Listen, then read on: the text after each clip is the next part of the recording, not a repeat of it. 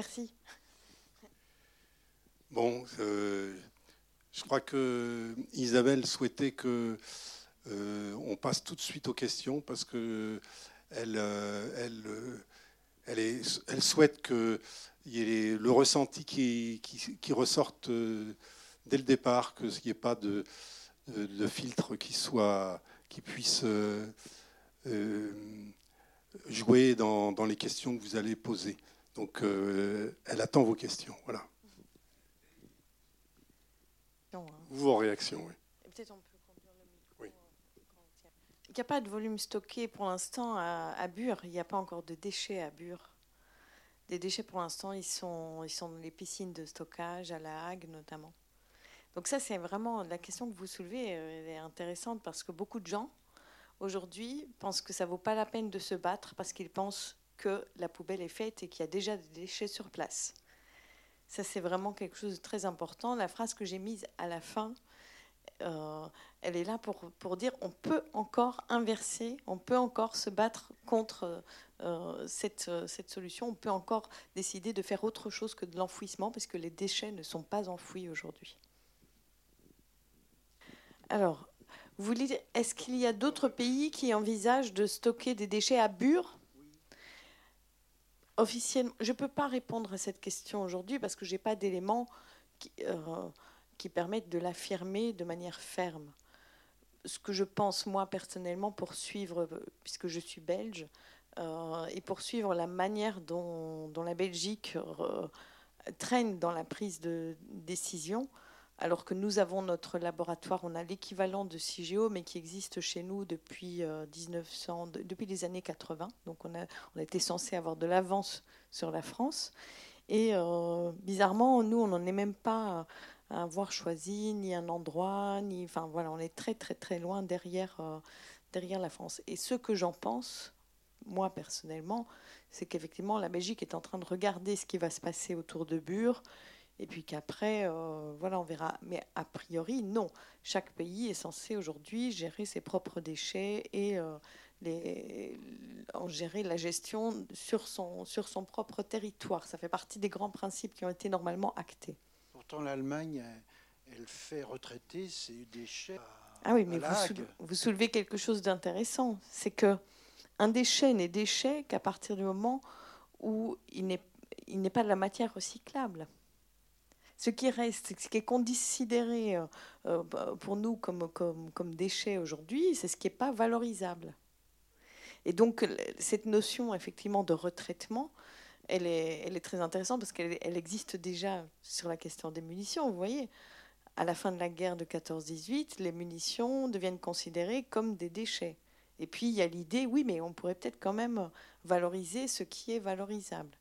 Et à ce moment-là, on tente et on fait, on fait certaines choses. Avec les déchets nucléaires, c'est la même chose. C'est-à-dire qu'on se dit, ben voilà, on va retraiter, on va utiliser une partie euh, qu'on va recycler, et puis il reste un résidu qui est quand même, lui, euh, un déchet.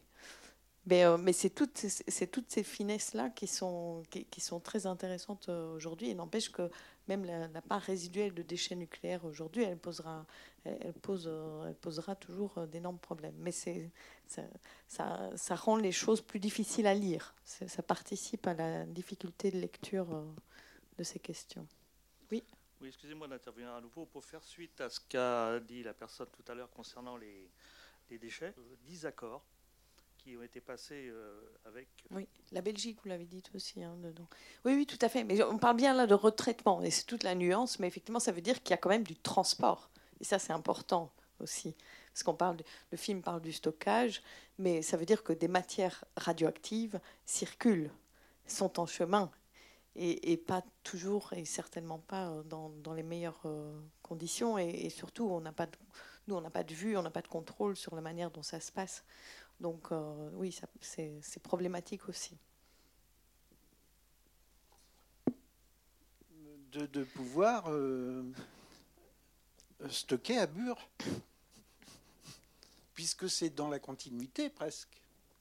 Donc, euh, de se défendre, il n'y a pas que se défendre contre l'État français, il y a aussi à se défendre contre, contre les États qui Ce que je vais vous dire, je ne peux pas répondre à votre question au sens formel du terme. Par contre, je vais répondre à l'inverse. Je pense qu'aujourd'hui, là, vous touchez à quelque chose de, très important, c'est qu'il existe au niveau international des, producteurs et pays producteurs de déchets un consensus euh, sur le fait que l'enfouissement serait la meilleure solution.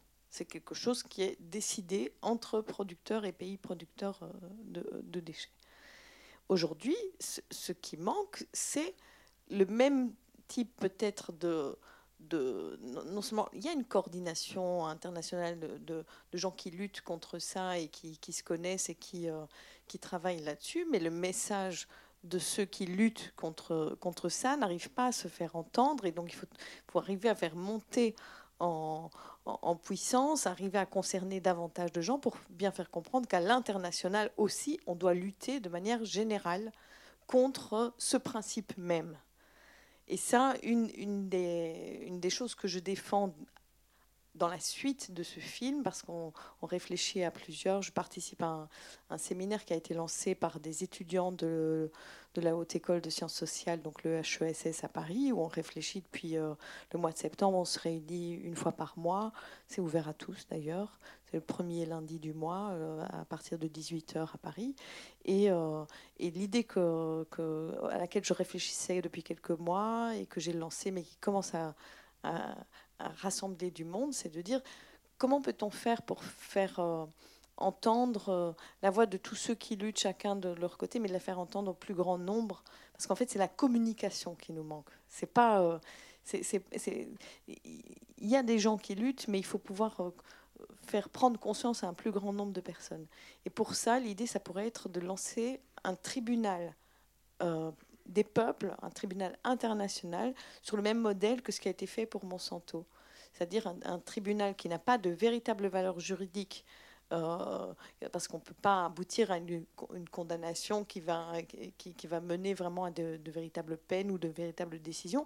Mais par contre, c'est un véritable procès où on amène tous les éléments avec des, avec des juges, avec des avocats, et où on a du coup la possibilité de faire entendre, de médiatiser et de faire comprendre qu'on a des choses très très sérieuses. En fait, les moyens qui sont donnés à la communication dans, euh, enfin, par, les, par, par ceux qui, sont, qui, qui gèrent ou qui, qui, veulent faire passer ces, ces mesures sont colossaux finalement. C'est ça qui est le plus important. Ce sont les moyens du mensonge. Comment faire passer le mensonge dans les masses. Ce n'est pas les moyens sur l'étude de, de, ces, de, de ces sujets. C'est vraiment comment on, on ancre ça, comment on ancre dans la tête des gens qui ne sont pas capables eux-mêmes de comprendre et que la décision n'appartient qu'à un petit nombre de sachants, d'experts, et que nous n'avons pas la possibilité, nous sommes trop bêtes pour, euh, si on n'a pas fait ingénieur nucléaire, on n'a pas le droit de se prononcer, on est trop bête. Et le, et le pire, c'est que moi, ça m'a été au départ quand j'ai... Ça, ça va très très loin, parce que même les journalistes, même parmi les journalistes, quand moi j'ai commencé à travailler sur la question du nucléaire, j'ai appris que dans des rédactions... Euh, juste parce que j'avais couvert euh, il y a eu une grande chaîne humaine en Belgique qui a réuni il y a un an et demi, deux ans, 50 euh, 000 personnes, ce qui était quand même énorme pour la, Belgique. C'était une, des premières manifestations un peu majeures. Maintenant, avec le climat, on, commence à monter à 80 000, ce qui est, pas mal. Mais là, ça faisait très longtemps qu'il y avait plus de 50 000 personnes qui s'étaient réunies en Belgique pour protester contre quelque chose. Et j'avais simplement couvert avec une équipe de collègues photographes cette manifestation. Et j'ai appris que dans les rédactions, on trouve euh, des gens disaient que, que mon travail euh, devenait militant et, que, et que du coup il perdait de sa valeur, que j'étais peut-être plus journaliste parce que je faisais ça et que quand même le nucléaire, ben, nous journalistes, on ne pouvait pas vraiment... Euh, voilà, qu'on pouvait pas vraiment décider et, savoir et se positionner. Et, en fait, voilà, moi je pense que si, une fois qu'on découvre des choses, quand on, travaille sur ces questions-là, on découvre beaucoup de mensonges et on a un devoir de se positionner et de, dire, on a un devoir d'honnêteté en fait, tout, euh, simplement. tout ça pour dire, oui, euh, je ne peux pas vous dire qu'il y a une décision qui est prise euh, à l'international pour, pour venir stocker des déchets à Bure. Je pense que c'est improuvable à l'heure actuelle, qu'il y a une prudence par rapport à ça, que c'est pas impossible qu'à un moment, euh, si la poubelle euh, se fait là, bah, que bien sûr. Mais il y a d'autres endroits possibles. Je veux dire, il y a même des endroits candidats. Il faut bien imaginer que, que les autorités euh, russes autour de Mayak, par exemple, elles seraient peut-être pas, elles seraient peut-être pas. Et là, c'est beaucoup plus avancé parce que là, le lavage de cerveau, il est total. Les gens, ils vivent dans une sorte de vase clos. Quand on, quand on apprend comment vivent les gens, et c'est ça le scandale, c'est-à-dire que à Mayak, je ne sais pas si vous connaissez, vous, tout le monde connaît Mayak? Catastrophe de Mayak, des déchets euh, radioactifs qui sont stockés euh, à Mayak et où il y a aussi, euh, je, pense, c'était une, aussi une forme de retraitement qui avait lieu là. 1957, il y a une surchauffe et une catastrophe nucléaire qui est une des plus importantes avant, avant Tchernobyl. Et, en fait, depuis 1957, qu'est-ce qui s'est passé à Mayak? Ben, C'est-à-dire que on a continué à essayer de gérer ça, mais on n'y est jamais parvenu. Ça veut dire que depuis 1957, des, isotopes continuent à être relâchés dans la rivière euh, locale euh, qui alimente toute la région. Et puis euh, donc ça se déverse dans, toute la région. Il y a 12 villes autour, il y en avait un peu plus. Elles ont été vidées pour certaines, et puis il en reste 12, mais qui sont une zone tout à fait habitée. Hein. Ce sont des vraies villes où les gens vivent comme vous et moi, euh, euh, mais dans un monde clos, c'est-à-dire que c'est contrôlé, c'est une enclave à l'intérieur de la Russie qui est contrôlée euh, par, par, par, les, par Rosatom et par, par, et par l'armée russe. Mais les gens s'en aperçoivent pas tous les jours. Enfin, ceux qui vivent là, ils le savent, mais ils le vivent pas. Euh, ils le vivent pas tous les jours. Cette espèce de d'oppression, ils ne le vivent que s'ils veulent sortir ou, si tout d'un coup ils ont une sorte de réveil. Or là, il y a des enfants qui meurent parce que les, on, le sait bien, hein, toutes, ces, retombées, elles viennent pas. Il y a eu des gens qui sont morts évidemment à l'époque, puis il y a une génération qui est malade, mais qui, enfin voilà, qui, vivote et les gens ont appris à être malades et tout le monde est malade, mais ben, tout le monde a acté que c'était normal que tout le monde soit malade. Et puis il y a des, jeunes enfants aujourd'hui euh, qui, qui, meurent, mais on considère que c'est normal. Et comme dans cette, euh, cette espèce d'enclave, les gens, même pendant la période communiste, ont eu de l'abondance. On, a déversé de l'argent pour que les magasins soient pleins, qui n'ont jamais manqué de rien, qu'il y a des écoles, qu'il y, a tout ce qu'on veut. Euh, les gens vivent dans un déni total de, ce qu'ils vivent. C'est-à-dire qu'à mon avis, la, souffrance euh, est trop, est, trop forte. Euh, s'il y avait un réveil, si on avait l'acceptation de se dire mais c'est horrible ce qui nous arrive, ce serait voilà donc on préfère et, ça, ça existe, et aujourd'hui, on ne peut pas y aller. C'est-à-dire, y a, je, vous en parle parce qu'il y a 15 jours, une euh, avocate qui a vécu, enfin qui est née à, à, Mayak, à qui on a caché au départ la vérité, qui ne savait pas. Son papa, il était ingénieur, euh, puisqu'il y a toujours une activité euh, autour des, déchets nucléaires à Mayak. Et son père, quand elle lui demandait ce qu'il faisait comme travail, il lui disait Je travaille dans une usine qui fabrique des papiers d'emballage de bonbons. Et puis elle a découvert plus tard toute la vérité, tout ça. Puis elle est devenue en fait sociologue, pour essayer de comprendre tout ça. Puis elle est devenue avocate. Puis elle a, commencé à, à faire une association sur place. Et puis elle a dû s'enfuir. Et puis, et puis là, c'est elle qui vient raconter ça. Mais aujourd'hui, c'est impossible pour vous ou moi, ou même pour elle, de retourner à Mayak. Donc on ne sait pas, mais ça existe. Et ça veut dire que potentiellement, ce genre d'endroit, c'est à la conclusion à laquelle, euh, il, y a, 15 jours, 3 semaines, elle arrivait, elle disait, mais potentiellement, la, Russie, elle ne demande pas mieux que d'accueillir des déchets euh, d'autres pays sur ce, sur ce type d'endroit. Donc oui, on va probablement, il y a, l'idée certainement quelque part que c'est peut-être possible à un moment de choisir un endroit, une fois qu'on y sera, qu'on sera le plus loin possible, ce sera peut-être pas Bure, ce sera peut-être un autre, mais quoi qu'il en soit, que ce soit Bure ou un autre. Moi, ce que je dis, c'est qu'on doit, il faut être solidaire par rapport à, toutes ces souffrances qui sont cachées à gauche et à droite, et que c'est là la clé, en fait, qu'il y a vraiment quelque chose où il faut relier tout ça. C'est comme les victimes euh, aujourd'hui qui sont invisibilisées euh, autour de Fukushima parce qu'elles ne sont pas comptées. On vous dit il n'y a pas de mort, mais on ne compte pas les suicides des gens qui ont tout perdu et qui ne peuvent pas retourner.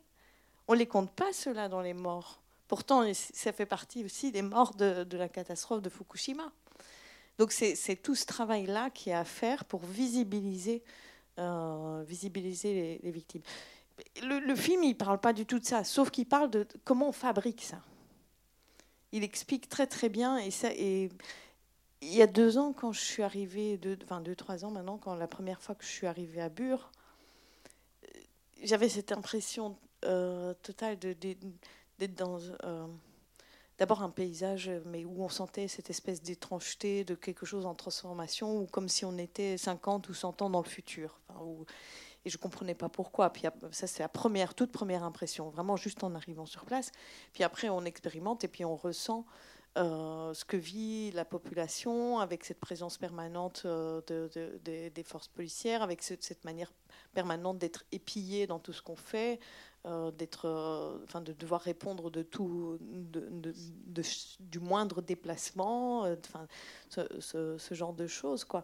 C'est, c'est comment on fabrique, c'est vraiment un laboratoire. Bure, c'est un laboratoire.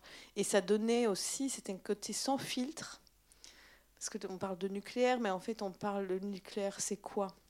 Moi, je n'ai pas une religion anti-nucléaire. Le nucléaire en soi, pour moi, je vais vous dire quelque chose qui parfois fait réagir, mais vraiment, je pense que ce serait une bonne manière qu'on se batte sur cet axe-là. C'est pas bien ou mal, c'est comme la plupart des choses euh, que, l'homme a, a inventées. Mais si on veut en payer le véritable prix, c'est-à-dire le prix de la sécurité, le prix justement de la justice autour de, la manière dont c'est exploité, le prix de tous les dégâts, le prix de, enfin, de toutes les souffrances, euh, le prix de la gestion des déchets à, très très très long terme, eh ben c'est tout simple. Puisqu'on vit dans une société où c'est l'argent qui est roi, eh bien ce serait impayable.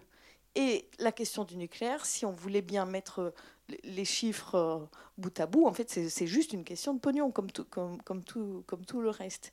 Faut juste bien faire se rendre compte aux gens que c'est impossible parce qu'on ne pourra jamais se payer le prix de la sécurité et de la justice et de tout ça autour du nucléaire. Pour moi, c'est une manière quand même de le faire, d'arriver peut-être aussi à convaincre des gens qui, pensent que les militants antinucléaires ont juste peur d'un déplacement technologique qui, leur fait peur, peur, tout simplement. Moi, je dis, ok, d'accord, vous voulez le nucléaire, mais alors payez le vrai prix. Payez le prix pour qu'il n'y ait pas la souffrance des gens, euh, euh, des gens derrière. Est-ce que vous avez passé le film à Bure? Oui, c'est la première chose que j'ai faite. Et quelle a été le, la réception en fait?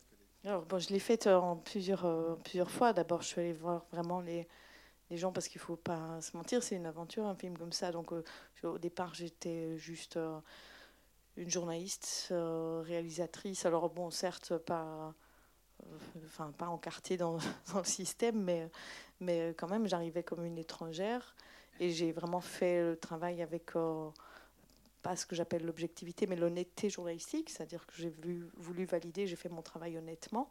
Et puis après, ben, le fait d'être dans le bain, sur place et, d'être considéré par, par, par, ceux que. il y avait deux camps et y a des gens qui m'ont maltraité et d'autres euh, puis dont j'ai vu certains mensonges et puis et puis et puis il y avait les autres donc certains sont, sont devenus quand même il y, a, il y a la force des choses euh, c'est des, gens que je soutiens aujourd'hui par, par, euh, par mon travail ceux qui sont sous, sous contrôle judiciaire, ce genre de choses. Et certains sont, sont dans le film. Et pour moi, c'était très important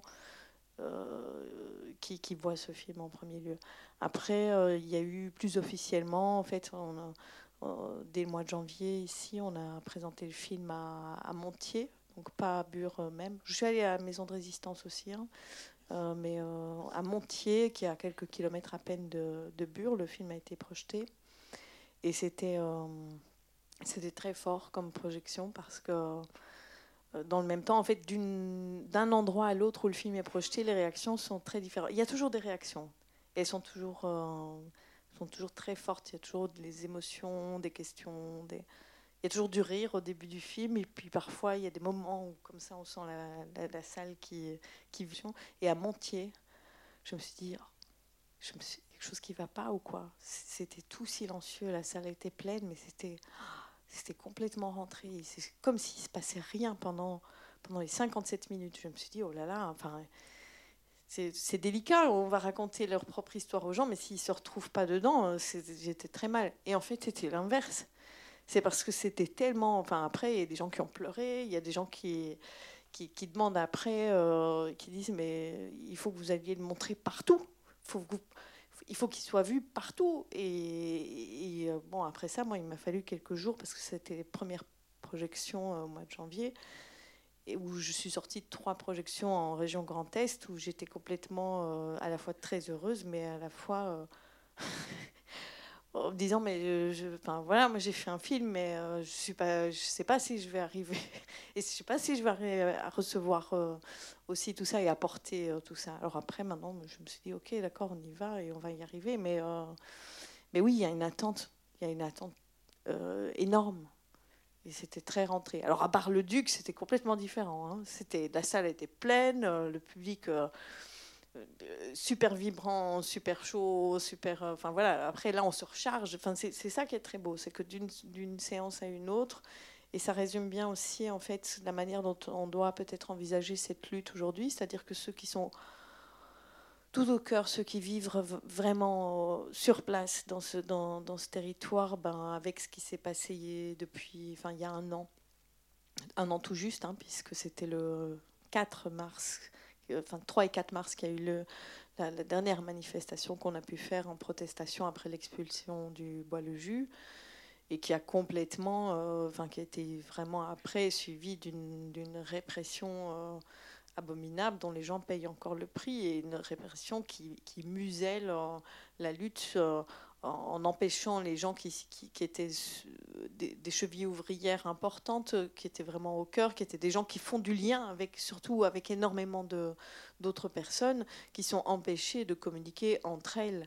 Et donc, il n'y a, rien de, de, plus efficace, euh, surtout psychologiquement, en fait, hein, euh, que, pour, casser, euh, pour, pour, casser quelque chose. Donc, ça a, été, ça a été laminé à ce moment-là, mais ce que ça raconte, ça, en fait, c'est que finalement, du coup, ça doit s'envisager en cercle concentrique et que c'est maintenant qu'à l'extérieur, les gens qui, peuvent aller se recharger, moi, c'est un peu ce que j'ai fait. En fait, je venais, j'étais complètement dedans, j'étais très heureuse quand j'arrivais, mais j'étais, heureuse de ressortir et de pouvoir aller me recharger, puis d'en parler à l'extérieur, et puis de dire, voilà, on organise cette chaîne de solidarité qui permet de penser la lutte dans une temporalité euh, essentielle.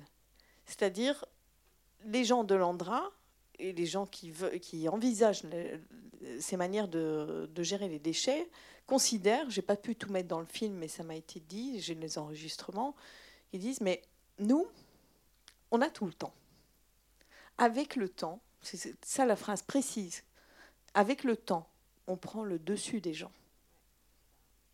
Et donc avec ces espèces d'urgence, avec ce laminage, avec ce, fait que c'est dans l'oppression quotidienne, où on n'en peut plus, on met la pression sur les gens et, où euh, la lutte, à un moment, elle a été très très vite à Bure, et c'était tout le temps euh, sans arrêt. Et vous connaissez certainement autour de vous, quel que soit le milieu, dans le milieu militant, antinucléaire ou autre, il y a des épuisements on doit être tout le temps sur tous les fronts, on est tout le temps les mêmes. En plus, on n'arrive pas et on n'arrive même plus à prendre de temps pour nous, pour se ressourcer, pour se. Eh ben, il faut qu'on apprenne ça. Et c'est très très important, je pense, de pouvoir envisager les choses sur des très longues, sur des longues périodes, parce qu'en fait, en face, les gens, c'est pas euh, le but de leur vie, hein, ceux qui font ça. Leur but de leur vie, c'est, enfin, eux, ils vont, c'est leur job. À 8 heures du matin, ils arrivent. Leur job, c'est de vendre le projet de l'Andra pendant la journée. Ils rentrent à 17 heures. En plus, ils sont bien payés. Ils rentrent à 17 heures, ils mettent leur cerveau sur off et ils passent à autre chose. Et, les militants, ben non, c'est toute leur vie. Ils sont militants la nuit, ils endorment ou ils endorment pas, et puis ils mangent pas, ou ils se, où ils vivent pas. Et, voilà. Et donc, je pense que ça, c'est une, des dimensions aussi que, ça, permet d'approcher d'une réflexion. Quoi. Bonsoir. Tout d'abord, je tiens à vous remercier pour le film. Moi, j'ai appris beaucoup de choses, notamment sur la partie obus. J'ai des collègues qui viennent du Nord qui nous racontent ça et on, se l'imagine vaguement, mais effectivement, là, les voir partout, c'est impressionnant. Moi, je voulais juste apporter aussi une anecdote sur l'acceptabilité. Hum, je suis enseignant à l'université d'Angers. On voit apparaître les, offres de recherche, thèse, etc. Et il y a huit ans, je ne sais pas pourquoi j'ai reçu ça, on a reçu des offres de l'Andra. Et il recherchait des scientifiques pour la stabilité de l'argile, si, ça, ça. Logique, j'ai envie de dire, vu leur activité, mais il cherchait aussi en sciences humaines, notamment sur l'acceptation. Il y avait deux thèses, je crois, l'acceptation des politiques et l'acceptation des populations.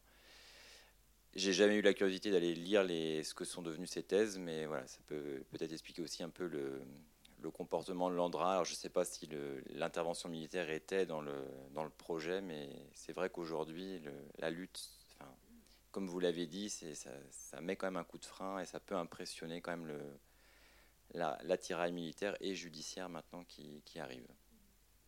Et ça, par contre, ça répond, des, comme je le dis dans le film, ça répond à des. Alors, pas sur la partie nécessairement militaire, mais euh, ça répond à des critères euh, qui sont fixés à l'international. C'est-à-dire que les pays producteurs de déchets se réunissent en disant quelles sont les meilleures façons de gérer. Et donc, c'est l'acceptabilité de la population. Et des choses très précises avec quelques documents très intéressants qui sont tout à fait consultables et, euh, et, qui disent bien comment il faut faire, comment on arrose la population, comment il faut rendre les installations désirables, comment il faut utiliser l'art, comment il faut utiliser l'enseignement. Euh, tout, tout, ça est, est, très très bien expliqué, avec comme but final, comme je le dis dans le film, de dire on forme une forme de pari que soit au mieux tout est oublié et on, et on se dit que, parce que ça, ça fait partie aussi des idées, hein, c'est vraiment de se dire, euh, oui, mais c'est absolument sûr. Si on les met euh, à 500 mètres sous terre, euh, ça va, il vaudrait mieux qu'on les, qu'on les oublie il y a ce paradoxe-là dans le discours de Landra. C'est qu'au fond, si le bâton dans Men in Black, je ne sais pas si vous avez vu le film euh, Men in Black, mais il y a un bâton qui permet de. On passe devant les têtes des gens et tout d'un coup, ils ont tout oublié.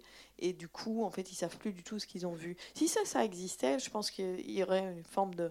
Peut-être que Landra serait euh, tenté de, de, l'utiliser pour que se dire ben, si on fait oublier aux gens tout, ben, ils n'iront pas chercher.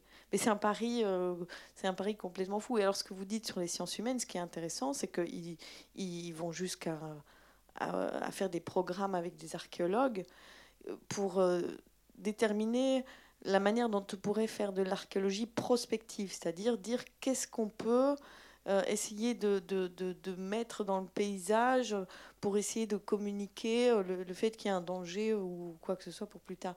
Mais c'est un détournement total et de, total non-sens. C'est pas ça l'archéologie. Donc c'est, et donc ils disent nous on demande pas mieux que d'être challengé sur la mémoire. Mais quand moi je leur ai dit, ben du coup voilà, voilà une question euh, qui, qui est vraiment, j'y suis allée à ce moment-là. C'était vraiment juste. J'ai un cas et ça m'intéresse vraiment Enfin, je pense que peut-être que vous, vous, pourriez euh, vous pencher sur ce cas-là parce que c'est dans la même région et peut-être que c'est et ça a été invalidé d'office, mais où on invalide tout le travail qu'il y a derrière aussi. Moi, je sors pas ça d'un chapeau. J'ai fait des études d'archéologie préhistorique. Je suis spécialiste de Néandertal, c'est mon premier métier. J'ai travaillé là-dedans. Donc les grandes périodes de temps, les, 100 000 ans, pour moi, ça représente quelque chose d'assez, euh, même d'assez euh, concret, ce que c'est la mémoire, ce qu'on peut transmettre à cette échelle de, temps-là. Et ça, il vous l'arrase complètement en vous disant, mais vous n'êtes rien. Vous n'êtes pas, vous n'êtes un spécialiste de rien du tout. Votre regard sur la mémoire, votre film, vous voulez le faire pour faire de l'argent. C'est ça qui m'a été dit.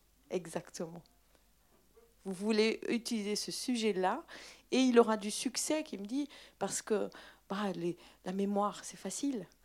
Tout le monde peut s'y intéresser, il n'y a pas besoin d'être spécialiste pour s'intéresser à la mémoire. Et d'ailleurs, si on travaille sur la mémoire, ce n'est pas pour construire vraiment la mémoire, c'est parce que les gens demandent qu'on s'y intéresse, ils ont peur de cette question de la mémoire, et donc on doit leur donner de quoi les satisfaire, mais au fond, on ne le fait que pour l'acceptabilité, c'est tout.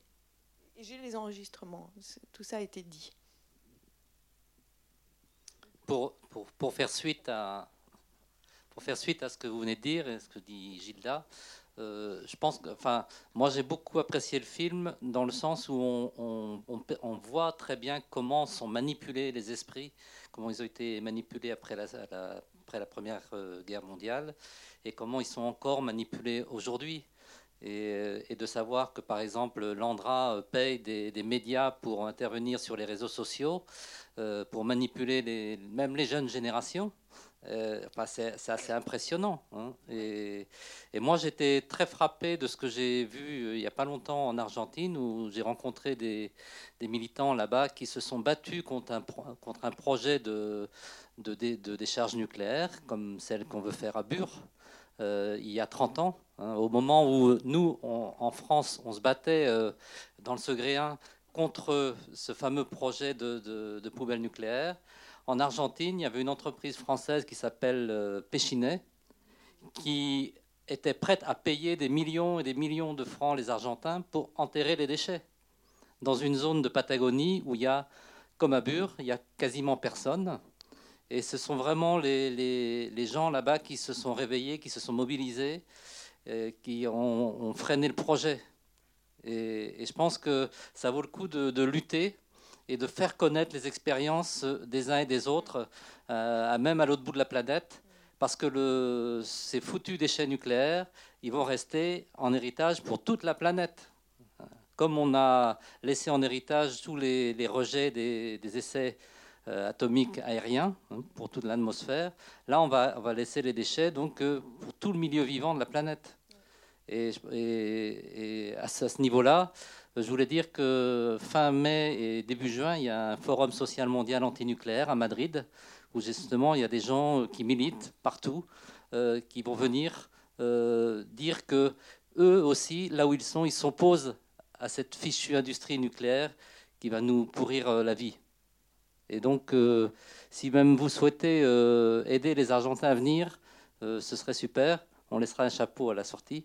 Mais l'idée, c'est surtout que euh, on échange des expériences et qu'on ne se sente pas tout seul dans son coin. Et au niveau du réseau sortir du nucléaire, c'est ce qu'on cherche aussi à faire, hein, c'est-à-dire c'est relier, euh, comme Angélique l'a dit dans le film, hein, relier les mémoires. Oui, moi ce qui me, ce qui m'inquiète, enfin comme tout le monde, ces déchets ultimes qui sont concentrés dans des conditions plus le temps passe, plus il y en a, et plus on continue à en fabriquer. Alors, on nous avait promis, compte tenu de leur âge vénérable, d'arrêter certaines centrales nucléaires qui sont au bord de la catastrophe, et on ne voit pas venir grand-chose. Alors on nous dit, c'est très compliqué, ça coûte très cher. Mais les milliards qui sont investis actuellement dans des recherches pour enfouir les déchets nucléaires, on n'aurait pas la possibilité de les utiliser pour savoir comment démanteler les vieilles centrales qui sont au bord de la catastrophe et qui nous menacent du pire. Alors, sur ces problèmes-là, moi, ce que je constate avec euh, stupéfaction, c'est que nos élus, notre Assemblée nationale, qui sont en principe censés nous représenter. Jamais ce genre de problème n'est évoqué. Je ne me souviens pas avoir jamais voté sur des problèmes concernant l'industrie nucléaire, la, gestion des déchets, les risques des vieilles centrales. Toutes ces choses-là nous échappent complètement, comme si nous étions un vaste troupeau de moutons qu'on essaie de conduire à la catastrophe, mais qui ne devrait se se prévaloir et surtout ne s'inquiéter de rien. Fermer les yeux et penser à autre chose. On commence à se réveiller un peu, mais nous sommes bien peu nombreux. Mais justement, je pense que la première priorité, c'est ça. Pour moi, c'est de savoir. Enfin, il y a vraiment besoin de trouver comment on peut faire se euh, conscientiser euh, davantage de personnes. Moi, c'est ce que j'essaye de faire avec le film et ça fonctionne pas trop mal, même si on est encore à une toute petite échelle.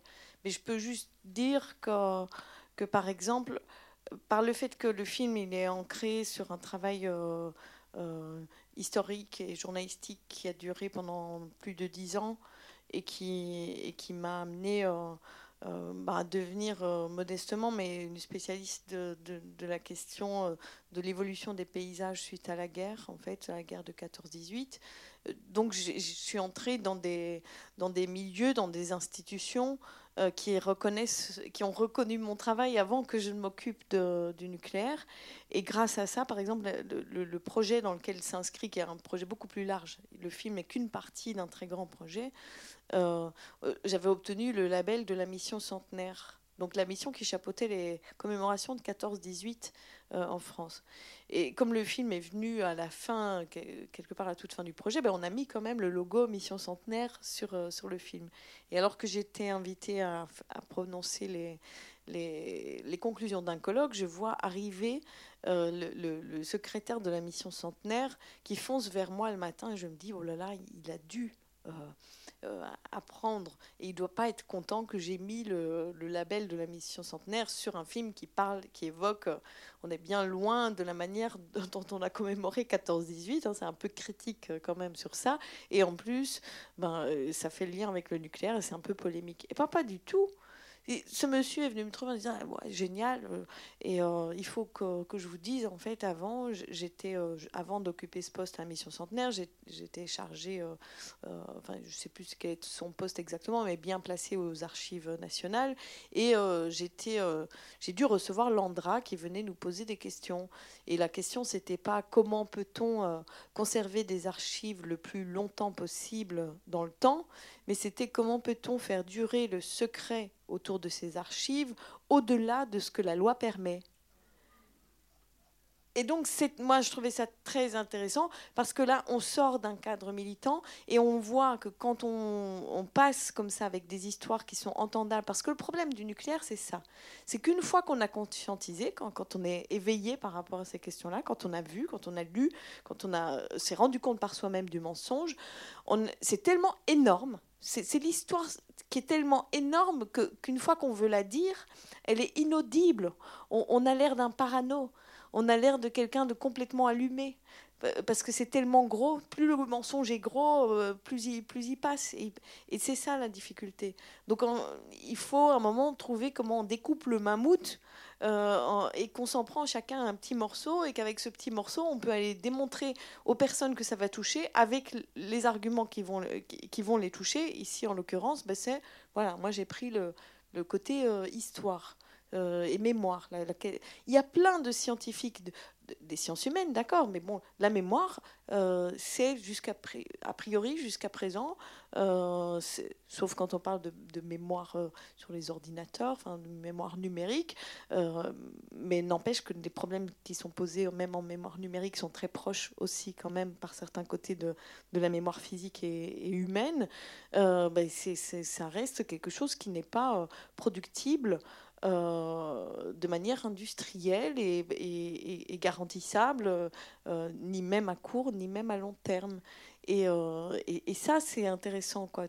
En fait, il y a plein d'archéologues, de, de, gens qui sont des spécialistes de, de, la linguistique, de la neurolinguistique, de, tous ces domaines qui touchent à la mémoire, qui, c'est tellement vrai et logique de pouvoir dire, ils peuvent le démontrer, c'était tellement clair de dire ça ne peut pas marcher comme ça la mémoire, qu'ils ne pensent pas à se grouper pour dire mais ce message qui est donné, euh, c'est une vaste fumisterie, ce qui est construit par, euh, par Landra. Et comme Landra paye des gens pour dire le contraire et que c'est ça qui est mis en avant, mais ce n'est que de la com, ce n'est rien que ça, c'est du mensonge payé. Euh, mais les autres en face, il n'y a personne qui allait les trouver en disant mais les gars, on ne se regrouperait pas et on dirait pas que ce qui vous paraît comme, euh, des, vérités qui ne méritent pas d'être énoncées tellement ce sont des vérités, c'est-à-dire que la mémoire, ça ne se construit pas comme ça, que c'est quelque chose de compliqué, qu'on ne sait pas maîtriser, que par contre, on commence à savoir que les actes de malhonnêteté, euh, et on le sait au niveau de l'échelle individuelle, c'est-à-dire qu'on sait très très bien qu'on a tendance à oublier et on y arrive très bien, et on commence à connaître par quel mécanisme on arrive à enfouir et à oublier dans notre mémoire euh, des, choses dont on n'est pas fier. Et ça veut dire qu'au niveau d'une société, on peut aussi arriver, à, ben, en tout cas, des scientifiques peuvent décrire la manière dont ça peut se passer à, échelle sociale. Ce travail n'est pas fait pour l'instant, en tout cas, il n'est pas fait pour être opposé au mensonge de Landra. Donc il, faut aller, euh, il faut, euh, je pense, il y a je critique pas le travail des militants qui ont certainement fait tout ce qu'ils pouvaient euh, pendant, pendant les dernières décennies, ça n'a pas été facile. Il, y avait une grande force dans, dans, le système du consumérisme qui, a été là de toutes parts et qui a envahi tous, les, tous les esprits. Mais maintenant, il faut profiter du réveil parce que je crois que les gens se réveillent et que c'est le bon moment pour pour, pour, euh, pour, euh, pour en reparler, pour, aller, euh, pour ouvrir les rangs. Je pense que c'est la priorité. Je, pardon, excusez-moi. Oui, je suis là. Oui, bonsoir.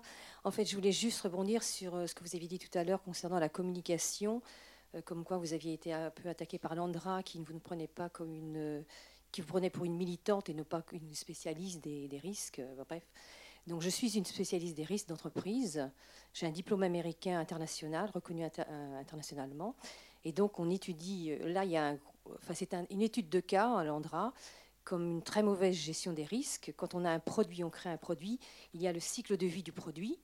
Donc, on arrive à la création et on arrive au déchet ultime. Là, on est sur un déchet euh, à dangerosité toxique. Et donc euh, l'idée, c'était quand même que devait, dès le départ, euh, savoir ce qui devait, être fait du déchet. Donc vous pouvez très bien, dans votre communication, votre travail avec les autres étudiants, parler de la gestion des risques, du risque management. Et ce n'est pas un, discours de militant, c'est un discours qu'on étudie à l'université en stratégie. Et c'est un discours de, de stratégie business. Voilà. Et Landra n'a pas. Euh, Landra euh, est, euh, est fautif. Landra est fautif. C'est pas que Landra, hein, je veux dire, il faut bien se, dire que en fait, c'est les producteurs et là-dedans aussi, bah, en fait, bah, en France, vous avez un problème, c'est que le nucléaire, et c'est le cas partout dans le monde, hein, mais je veux dire en France, puisque la France reste une puissance nucléaire, et donc tant que en fait, le nucléaire civil et le nucléaire militaire sont intimement liés. Ils l'ont toujours été, ils le seront toujours. Donc, tant qu'on n'aura pas euh, renoncé à l'utilisation de l'arme atomique, il restera toujours un besoin de continuer le, nucléaire militaire. Donc, il y a, un, problème qui est derrière là, qui est pas. Ça ne veut pas dire que l'Andra n'a pas bien fait son travail. L'Andra, elle fait son travail. Elle est payée pour communiquer elle n'est pas payée pour résoudre le problème. Dans ce que je voulais dire, c'est qu'en fait, euh, euh, il y a dans les, dans les risques financiers une partie qui concerne la, la RSE, la responsabilité sociétale environnementale, et donc euh, ça met le poids juridique sur l'ANDRA.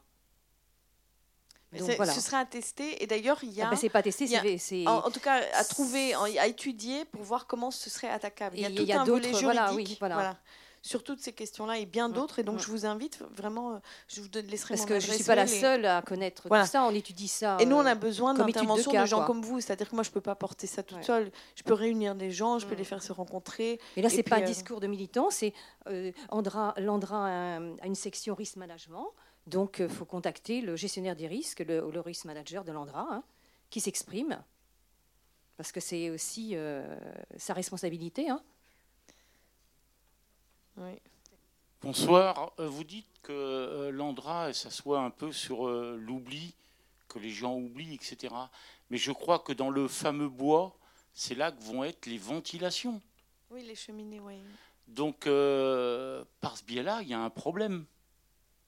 Parce que si c'est un jour l'être humain bouge ses ventilations, il peut se produire des explosions en dessous. Alors, ça, c'est une première question. La deuxième, c'était, je crois que le gouvernement là, lance au mois d'avril jusqu'au mois de septembre une enquête nationale. Donc, voir comment nous autres, on peut y participer. C'est du 15 avril au 15 septembre. Apparemment, ça a été reporté plusieurs fois, mais ici, effectivement, on m'a dit que cette fois-ci, ça y était. Et effectivement, il faut, faut arriver à. En fait, ça va être c'est, euh, je sais pas comment le titre que ça porte exactement à la fin, c'est parce qu'au départ c'était débat sur, euh, c'était une sorte de grand débat. Maintenant qu'il y a eu un plus grand débat, ben c'est il y aura autre chose. Euh, c'est, le, en tout cas, ce sera un débat sur les déchets radioactifs, mais ça aura toute la couleur. de la manière dont se passe l'autre grand débat aujourd'hui. C'est-à-dire que le cadre sera fixé, on vous demandera pas, on vous dira à l'avance vous avez le droit d'être ou pas être d'accord sur ça, mais de toute façon, on ne changera pas ça. Quoi. À l'intérieur, vous pouvez critiquer et on dira que vous avez pu critiquer. Mais enfin, voilà, c'est assez clair dès le départ que c'est pas. il y a des choses qui sont non négociables de base. Et, et moi, j'ai plutôt tendance à penser, mais ça ne me concerne pas, je suis belge, hein, donc je ne dois même pas choisir, mais tendance à penser qu'il faut, euh, faut pas nécessairement le boycotter totalement, mais enfin, grosso modo, il ne faut pas se faire d'illusions, et puis surtout, il faut organiser un contre-débat. Il faut, faire en sorte que ça soit aussi en dehors, qu'il y ait lieu un vrai débat, et qu'on apporte, comme avec l'idée de, de, tribunal, mais qu'on puisse mettre en avant euh, les, de, manière aussi amplifiée. Profiter peut-être de ce moment-là aussi pour, euh, mener un, un, vrai, vrai débat. Bernard, tu veux dire quelque chose? C'est un débat euh, qui est organisé en parallèle du débat officiel. Donc vous êtes invités les uns et les autres, je crois que c'est vers le 26, 27, 28 juin, sur Angers. donc c'est une caravane qui est partie donc de, de Bure et qui parcourt 40 euh, étapes en France. Et donc, en parallèle du grand débat, il s'agit d'inviter les citoyens qui le souhaitent à apporter des idées et à participer donc euh, à un débat, un vrai débat, et pas un débat bidon, comme euh, dit Isabelle, où on sait déjà les conclusions. Voilà. Mais c'est bien sûr qu'il y a quand même une opposition et je pense qu'elle est elle est, elle est, quand même plutôt. Il faut bien se dire que si la lutte euh, contre le projet euh, CIGEO à Bure a été et est encore aussi forte, euh, on, on, n'oppose pas une, une, telle répression et oppression s'il n'y a rien à écraser en face. Hein. Donc il faut bien se rendre compte de tout ça. C'est la même chose que ce qui se passe dans les mouvements sociaux aujourd'hui. Si le pouvoir se bat à ce point-là, euh, et montre les dents comme ça, c'est qu'il se sent véritablement menacé, c'est qu'il tremble sur ses fondations. On, ne tremble pas comme ça, on ne montre pas les dents comme ça quand on n'a pas peur. Donc euh, oui, il y avait, eu des, a eu des victoires et ces victoires, euh, même à Bure, même où, où c'est très très dur pour l'instant et, où les gens sont un peu abattus, même si je pense qu'ils sont en train tout doucement de reprendre du, poil de la bête malgré tout. Euh, euh, parce que justement, aujourd'hui, ils ne sont plus aussi seuls qu'il y a un an ou qu'il y a deux ans. Il y a un an, quand il y a eu euh, l'expulsion du bois, le juge y était, 500 gendarmes, les hélicos, tout ça pour 15 personnes qui avaient dans le bois. Et à la fin de la journée, quand je suis arrivée, que je demande à accéder au bois et qu'on me dit, euh, la gendarmerie me dit, oh non, la visite guidée pour la presse, elle a eu lieu ce matin. La visite guidée pour la presse. Mais on peut vous donner nos propres images. Et le soir, quand je vois ça au JT, que je vois que ce sont les images de la gendarmerie qui ont été diffusées, que les journalistes, ben, ils ont soit suivi la visite guidée qu'on leur a donnée, mais qu'il n'y en a aucun qui est allé voir par lui-même si vraiment les cabanes avaient été détruites, si vraiment il ne restait plus personne, et que moi, entre-temps, j'avais été, parce que j'ai pas obéi et que j'y suis allée, et que j'ai vu qu'il restait des, gens, et que, et que et, voilà. Et donc ça, c'est ça, c'est des choses qui sont puissantes et, qu'on et qu'on peut faire et qui peuvent redonner, euh, qui, qui, qui, qui, ont de l'impact, qui, ont, qui, qui font que oui, c'est toujours possible. Mais quand on voit les moyens disproportionnés qui sont donnés, et il y a un an, tout ça, et puis deux semaines plus tard, donc il y a tout juste un an, 3 et 4 mars, dernière manifestation. Et puis après ça, les perquisitions, euh, la répression, des procès, des comparutions immédiates, enfin des, et maintenant, parce qu'on a aussi des comparutions immédiates chez les Gilets jaunes, parce qu'on a des Gilets jaunes qui sont mis sous surveillance téléphonique, comme l'ont été les opposants antinucléaires autour de Bure, ben, il y a une forme de solidarité qui est en train de naître. Les gens, à échelle beaucoup plus large, sont en train de, se dire euh, Ah, mais tout compte fait, oui, on, on, peut comprendre que ce qui se passait là, euh, maintenant, on comprend que c'est pas juste des uluberlus, des, comme, comme j'explique, des antisociaux, enfin, tout, tout, ce qui était répandu dans la presse. Vous savez qu'il y a même des journalistes. Quand je suis allée, j'ai été interrogée euh, euh, sur France 3 Lorraine et sur Mirabel TV à propos du film. Et à chaque fois, ils me l'ont dit en off. Mais ceci dit, les interviews étaient très chouettes. Et en off, les journalistes m'ont dit merci. Maintenant j'ai conscientisé, je me suis rendu compte à quel point j'avais accepté de transmettre le message qu'on me demandait de transmettre quelque part, que je m'étais contentée de cette image euh, qui était de dire euh, ah ben oui ceux qui luttent contre le projet de poubelle nucléaire c'est juste des antisociaux et c'est juste des casseurs et c'est juste des euh, et, et, j'ai pas fait mon boulot et j'ai honte et ça voilà il y a c'est en, en, train de se passer quoi je pense que voilà c'est un bon moment pour que par contre, il y a le logo de la région Grand Est. Ils vous ont aidé. Alors finalement, comment interpréter ça? Pas simplement, c'est une question d'historique du projet. Hein. Euh, je vous ai dit, moi, ça fait dix ans que je travaille sur les paysages de, de, la guerre de 14-18 et qu'au départ, ça s'insère dans un travail beaucoup, beaucoup plus large. Il y aura un bouquin d'ailleurs qui, qui, qui, doit encore sortir. Euh, il y a un site web et tout ça vraiment plutôt axé sur euh, comment les territoires marqués par la guerre, qu'est-ce qu'il en reste aujourd'hui, les héritages, les séquelles dans les différentes régions. Euh, et, bon, bah, ça a été un très très long travail après pour, euh, pour obtenir des financements, pour obtenir des labels, enfin, ce genre de choses. Et à un moment, on a eu la région Grand Est qui m'a dit Ok, je pense que ça devait être sur un grand projet transmédia dans lequel s'inscrivait le film. Et, historiquement, après, en fait, quand il y a eu, on a su qu'il y aurait un film, c'était pas encore aussi clair que ça, que ça allait à ce point-là, en tout cas, euh, euh, parler. C'est l'aventure du documentaire, en fait. Comme le documentaire, c'est l'écriture du réel, les choses se passent en temps réel pendant qu'on est en train, on obtient le financement. Mais c'est pas comme un film vous avez un scénario et vous êtes obligé de vous tenir un scénario qui est dans le film. Donc moi, j'ai écrit un projet d'écriture, il a été refusé par, par beaucoup d'endroits, puis bon, mais aujourd'hui, euh, le CNC de la région Grand Est, ils sont pas, euh, ils, pas l'air fâchés que le film soit sorti. Hein. Il faut, il faut quand même se dire aussi que tout n'est pas, euh, tout n'est pas monobloc, tout n'est pas noir ou blanc. moi, j'en fais de plus en plus l'expérience du fait qu'il y a des gens à l'intérieur de chaque système euh, qui sont pas bien là où ils sont et qui sont mal et qui sont qui, qui, qui, ont du mal à en sortir et que parfois il faut peut-être arriver euh, et que juste en les opposant en disant euh, ah enfin si tu es de ce côté-là si tu travailles pour l'Andra tu es fatalement quelqu'un de décérébré pour qui il y a que l'argent qui compte et t'as pas de cœur et, et, surtout tu te connectes pas c'est pas vrai parce qu'il y a des fuites à Londres. Il y a des gens qui, qui, font comprendre, ils ont du mal, ils ont peur, et on peut les comprendre. Ils n'ont peut-être ils, peut-être pas réglé ce truc avec leur conscience, mais il y a quand même des fuites. Il y a eu un grand dossier dans l'IB sur la répression judiciaire. Ce, dossier, il n'est pas sorti euh, euh, de, la, de la poche d'un enfin chapeau. Hein. Euh, c'est que ça veut dire que dans le système judiciaire, il y a des gens qui considèrent que cet argent est dépensé euh, pour, rien et que c'est une honte et qu'on a besoin d'argent par ailleurs dans le système judiciaire pour des choses qui le méritent. Donc je pense que c'est comme ça qu'on lui ces fuites.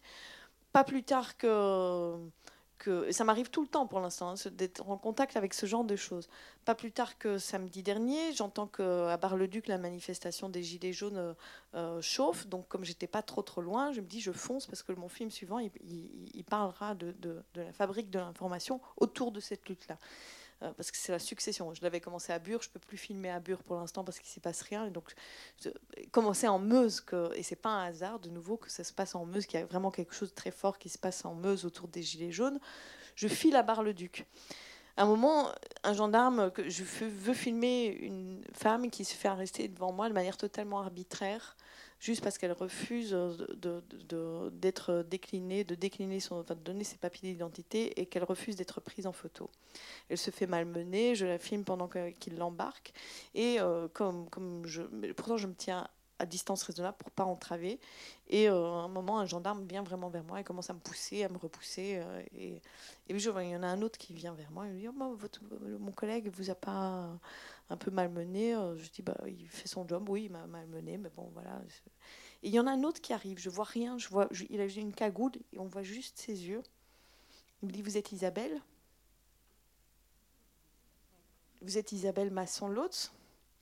Alors je ne savais pas quoi répondre. Tout d'un coup, euh, vous n'êtes pas bien quand, quand vous dites euh, ça y est.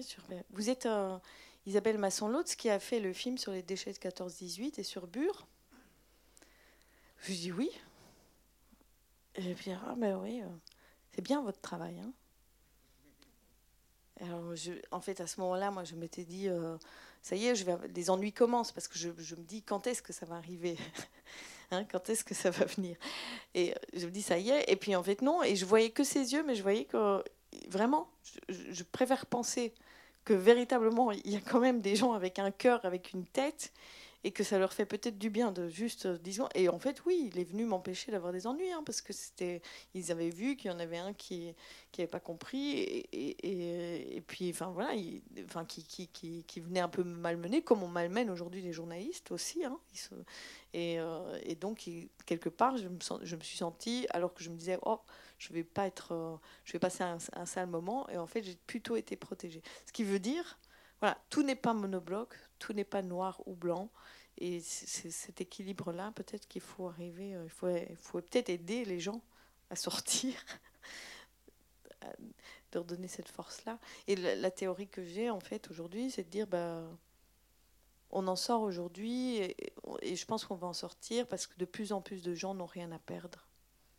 Quand on se rend compte qu'on n'a plus rien à perdre, en fait, moi je le vois avec euh, beaucoup de jeunes, j'ai des enfants, mais mon plus grand, il a 19 ans. Et en fait, il dit, mais il n'y a pas de futur. Hein. C'est tellement tout pourri euh, ce qu'on nous promet. Quoi. Je ne vais pas me battre pour, euh, pour avoir un, job avec plein d'argent et, tout ça. Je vais juste faire ce que j'aime. Et en fait, c'est ça. En fait, je pense que si en Meuse, aujourd'hui, euh, le mouvement des Gilets jaunes, enfin, c'est quand même un peu incroyable que ce soit soit là, qu'a lieu l'Assemblée des assemblées euh, de commercy, euh, que, que, qui est vraiment ce, réveil très très fort, alors que jusque-là, c'est la Meuse, elle s'est laissée faire. Les gens de Meuse étaient résignés, comme je l'explique dans le film. Mais c'est parce qu'à un moment, il y a tellement plus rien qu'on se dit on n'a plus rien à perdre. Et il y a cette espèce de réveil, de sursaut et de se dire bah, maintenant, puisque j'ai rien à perdre, j'y vais et je retrouve ma dignité. Moi, je sais parce que c'est ce que j'ai fait au niveau professionnel. J'étais très mal euh, un moment dans l'idée que je ne pouvais plus pratiquer mon métier euh, euh, dans des conditions dignes qui permettaient de faire de l'information véritable. Et puis on a très très peur quand on est entre deux rives. Là, moi je vous le dis aujourd'hui, je suis, suis même plus entre deux rives. J'en ai quitté une, mais je n'ai pas de revenus. C'est comme ça, mais, mais je suis heureuse de ce que je fais et j'ai confiance et je me dis ça va aller quoi. Ça va. C'est un pari. Ça fait peur, mais on est nourri, on est nourri là et puis on est et, et, on avance et on a une force et on et, du coup on touche des gens. Moi, moi je pense que c'est ça. Je pense que ce gendarme, ça, ça l'a touché les gens. voilà donc.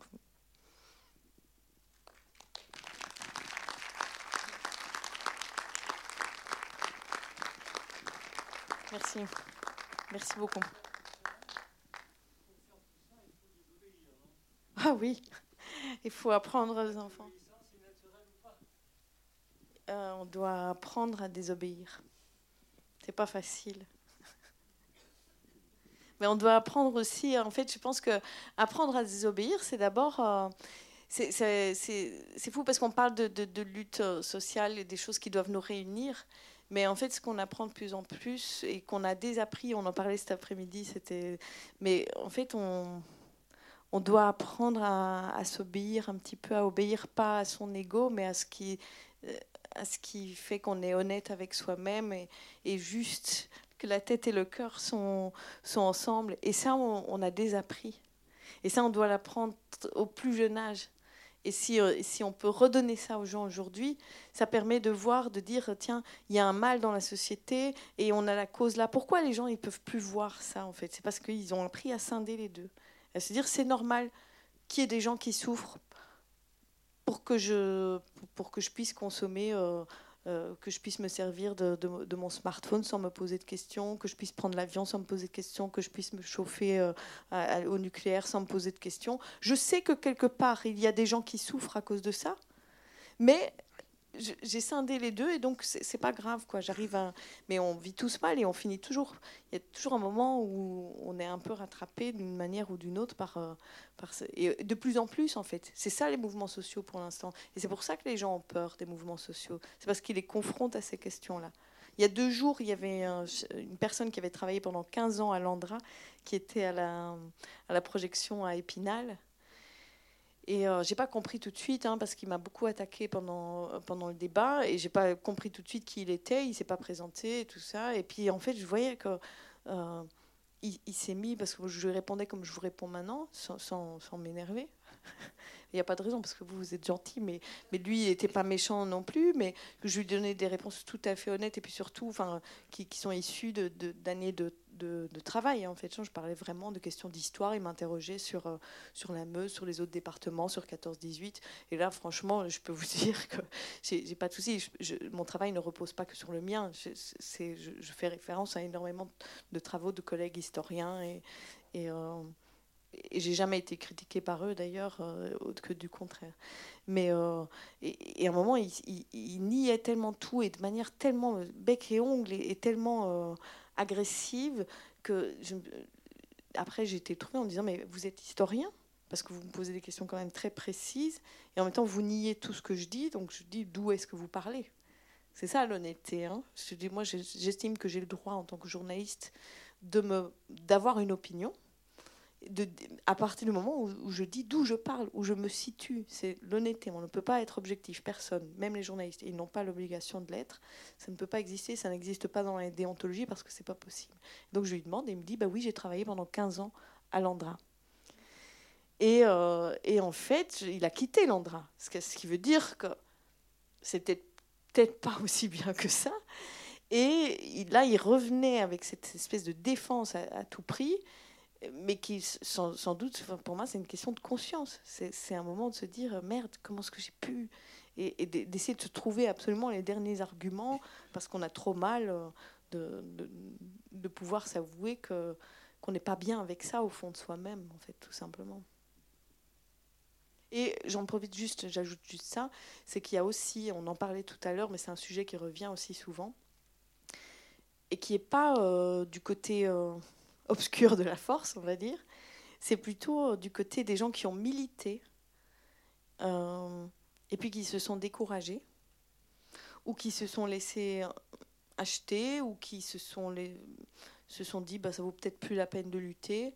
Et je ne parle pas que dans le nucléaire, mais je veux dire, je parle de, manière générale de, de gens qui ont peut-être été très investis dans les années 60 ou 70 et puis qui ont complètement abandonné, ou plus ou moins, mais qui sont rentrés dans un système et qui aujourd'hui ont honte de ça parce qu'ils commencent, ils se rendent compte de ça. Et ils ont honte et ils ont peur de repartir dans la lutte parce qu'ils doivent s'avouer à eux-mêmes qu'ils ont été bernés par le système. Et ils sont victimes de ça. Hein. Je veux dire, ils sont, mais ils ont, enfin, ils ont un peu participé à ça aussi. Mais je veux dire, il y a eu tous ces combats. Puis après, en fait, on se pose quand même la question. Hein. Vous avez eu 68, et puis en fait, bah, la génération qui a fait 68, il y en a que quelques-uns qui ont, qui ont continué leur lutte et, qui les ont portés vers quelque chose de plus collectif. Et puis, ben, vous regardez euh, l'exemple majeur, pour moi, c'est Cohn-Bendit, hein, qui, qui, est vraiment l'archétype de, l'archétype de ça. Je ne critique pas en disant que je, suis d'un parti ou d'un autre, pas du tout, mais je dis juste, moi, ça a été une déception énorme, parce que c'était quelqu'un qui, quand j'étais euh, plus jeune et adolescente tout ça, je me disais, ouais, il a fait 68 et tout ça. Et puis là, maintenant, je vois ses propos et je me dis, mais qu'est-ce qu'il dit? Qu'est-ce qu'il dit? Il veut interdire à ma génération, à celle de mes enfants, de, partager, de rêver un monde où on peut vivre mieux ensemble. Et lui, il, défend une société où c'est du chacun pour soi et on va continuer à consommer comme, on consomme. Et pour ça, on va continuer l'oppression et la répression. Je ne suis pas d'accord. C'est vraiment euh, c'est fou. Et cette discussion, ben voilà, moi je l'ai eu aussi avec mes parents parce que mes parents, ils m'ont dit euh, reviens c'était après, après, la première projection. Il m'a dit Maintenant, c'est fini, hein, tu as fini ton film. Tu as quatre enfants, reviens. Ta place, c'est pas sur les barricades, tu rentres à la maison. On va pas se battre à 44 ans. À 44 ans, on assume ses responsabilités. Ta responsabilité, c'est d'être mère à la maison avec tes enfants. Et, euh, je dit Mais pourquoi tu me dis ça, maman? Toi, tu t'es battue aussi et tout ça. Oui, mais moi, j'avais 18 ans ou 20 ans. Toi, tu en as 44. Tu peux plus te, tu peux pas te battre comme ça. Et c'est juste pas possible. Et puis, de toute façon, nous, on a essayé et on n'a pas réussi. Elle dit, ah, là maintenant on touche à quelque chose. là, tu as, quelque chose à me dire. Et puis on a reparlé, j'ai dit, ben non, vous n'avez pas tout raté. Et puis, et puis il faut que ça continue, justement. Et moi, moi c'est pour les enfants que je le fais. Parce que j'ai pas envie que dans cinq ans, ça leur euh, pète, ou dans deux ans, ou même demain, que ça leur pète à la gueule. Et moi, euh, ma responsabilité en, en, tant que maman, je pense que c'est plus urgent de faire ce que, ce que je fais là maintenant que de veiller à ce que leurs tartines elles soient bien faites ou que enfin, ils sont grands maintenant ils doivent apprendre aussi à se débrouiller un petit peu. Mais euh, mais, mais, voilà ça montrait très bien en fait cette espèce de, de, honte. Et par contre là où elle a compris c'est quand j'ai dit oui mais en plus vous ben, même en arrêtant la lutte à ce moment-là, il y avait une sorte d'euphorie, et puis vous avez été abreuvé d'un tas de choses qui ont fait que vous vous êtes dit, bah, ça va aller, et puis finalement ça va, et puis finalement c'est quand même pas mal de consommer, c'est quand même pas mal de prendre l'avion, c'est quand même pas mal de... il y avait, et puis il y avait une forme d'abondance quand même, il faut pas se mentir. Et puis euh, je dis, bah, nous, on n'est plus dans la même euh, configuration du tout. Et moi, je dis que si on se bat pas, euh, on va dans le mur. Et le mur, il n'est pas, il pas, il pas à 5, 50 ans. Hein. Il, est, il, est, tout près. On ne sait pas s'il n'est pas déjà là. Hein. Donc voilà. Je, propose, sauf s'il y a encore beaucoup de questions, mais c'est parce que je peux parler pendant des heures, mais je veux pas. Euh, je pense que peut-être on peut prendre euh, une dernière question et puis après, euh, après peut-être discuter de manière plus informelle dehors. Et puis ce que je voulais dire aussi, c'est que si vous pouvez en parler autour de vous, c'est important. demain, on est à Saint-Nazaire. Après-demain, on est à Nantes. Il y a après encore une dizaine de dates rien que sur le mois de mars. Euh, on, essaye de faire en sorte que le film puisse être diffusé sur une télé nationale. Pour l'instant, on n'y est pas encore parvenu. Mais si vous voulez, par exemple, écrire, euh, faire un petit quelque chose, vous pouvez écrire sur. vous prenez, vous allez sur le site web d'Arte, vous trouvez la page contact, vous envoyez un mail en disant j'ai vu ce film et je trouve que c'est un film qui devrait passer sur votre chaîne. Et bon, bah, à force, il y a 10 personnes ou 20 qui écrivent par, par projection, ils vont recevoir à la fin du mois 100 ou 200 mails et ils pourront pas faire autrement que, que de s'y intéresser. Voilà. Merci à vous tous. Je ne sais pas s'il y a encore une question, mais. Non, c'est pas c'est pas une question. Merci pour votre film. Merci aussi d'avoir fait référence à Henning Mankell. Parce que dans son dernier roman, avant de mourir, sa grande préoccupation, c'était ça, le devenir des déchets nucléaires. Et en fait, c'est ce qu'il nous a un peu légué.